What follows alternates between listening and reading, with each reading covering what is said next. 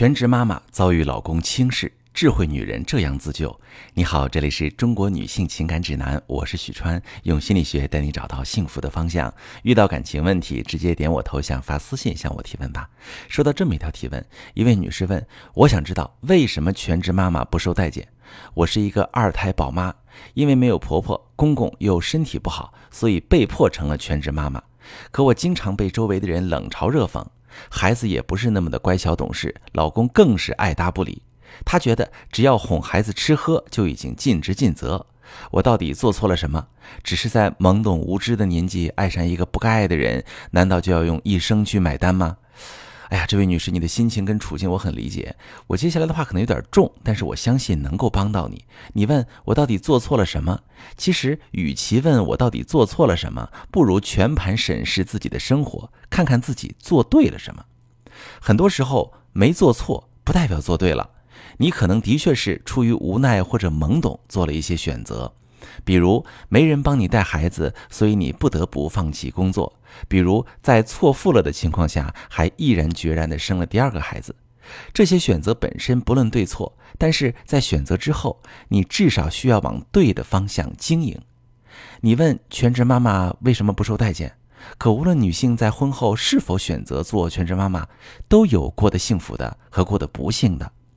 所以，全职妈妈不受待见这个命题不能成立。那些幸福的全职妈妈，往往不是因为她做对了选择，而是她在选择走这条路之后，用心用智慧去往受待见的方式经营了。把一手好牌打烂的人也有很多，真不是说遇上良人结婚，选择做全职主妇，未来就一片通途，也不见得公婆健在，有人帮忙带孩子，自己有工作就能永远夫妻和睦。底子好的也需要经营。底子不好，想要赢得身边人的支持和爱护，免得受尽委屈，更需要运用智慧，付出努力。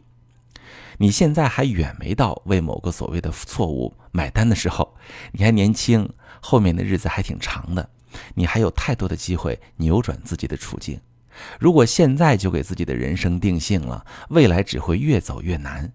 夫妻关系、亲子关系、个人规划，想要同时兼顾，对你来说不现实。你先根据自己的情况找一个相对容易的切入点吧，每天前进一小步。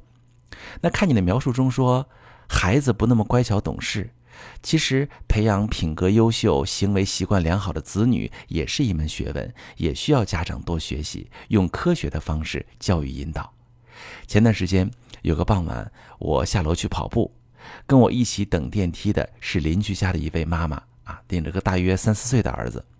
电梯等到之后，里面有个女孩牵着一条小狗。大家都进入电梯之后，小男孩一直好奇地看着小狗，好像很想去摸一摸。牵小狗的这个女孩似乎很怕出什么意外，一直紧紧地攥着狗绳往角落里退。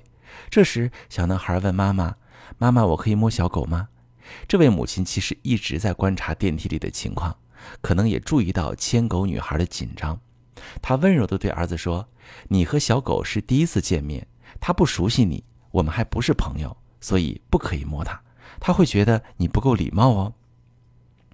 小男孩听了妈妈的话，乖乖的点了点头。牵小狗的女孩也微微笑着跟这位母亲点了点头。我曾见过太多呵斥孩子、不让孩子靠近小狗的母亲，他们会用生气的语调吓唬孩子，说不许摸，脏，不许摸，咬你。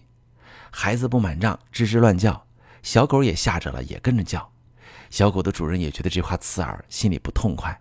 脾气不好的还会怼回去。遇到聪明点的狗，比较金毛，听到有人骂自己脏，眼神一下子就难过了。而这位母亲的教育方式就很智慧，她不是让儿子服从自己，而是告诉儿子为什么不能贸然摸陌生的小狗。相信平时他在带孩子认识世界、了解生活时，也经常教育孩子品德规范，所以这孩子的理解能力很强，能明白妈妈的话，也愿意听妈妈的话。这样的女人，我相信她老公绝不会对她爱答不理，或者轻视她的付出。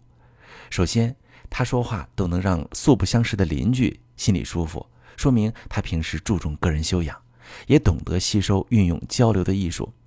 她跟老公的互动也能让老公如沐春风。其次，她带出来的孩子这么小就聪明懂事，还具备比较复杂的思维逻辑，都是肉眼可见的价值输出。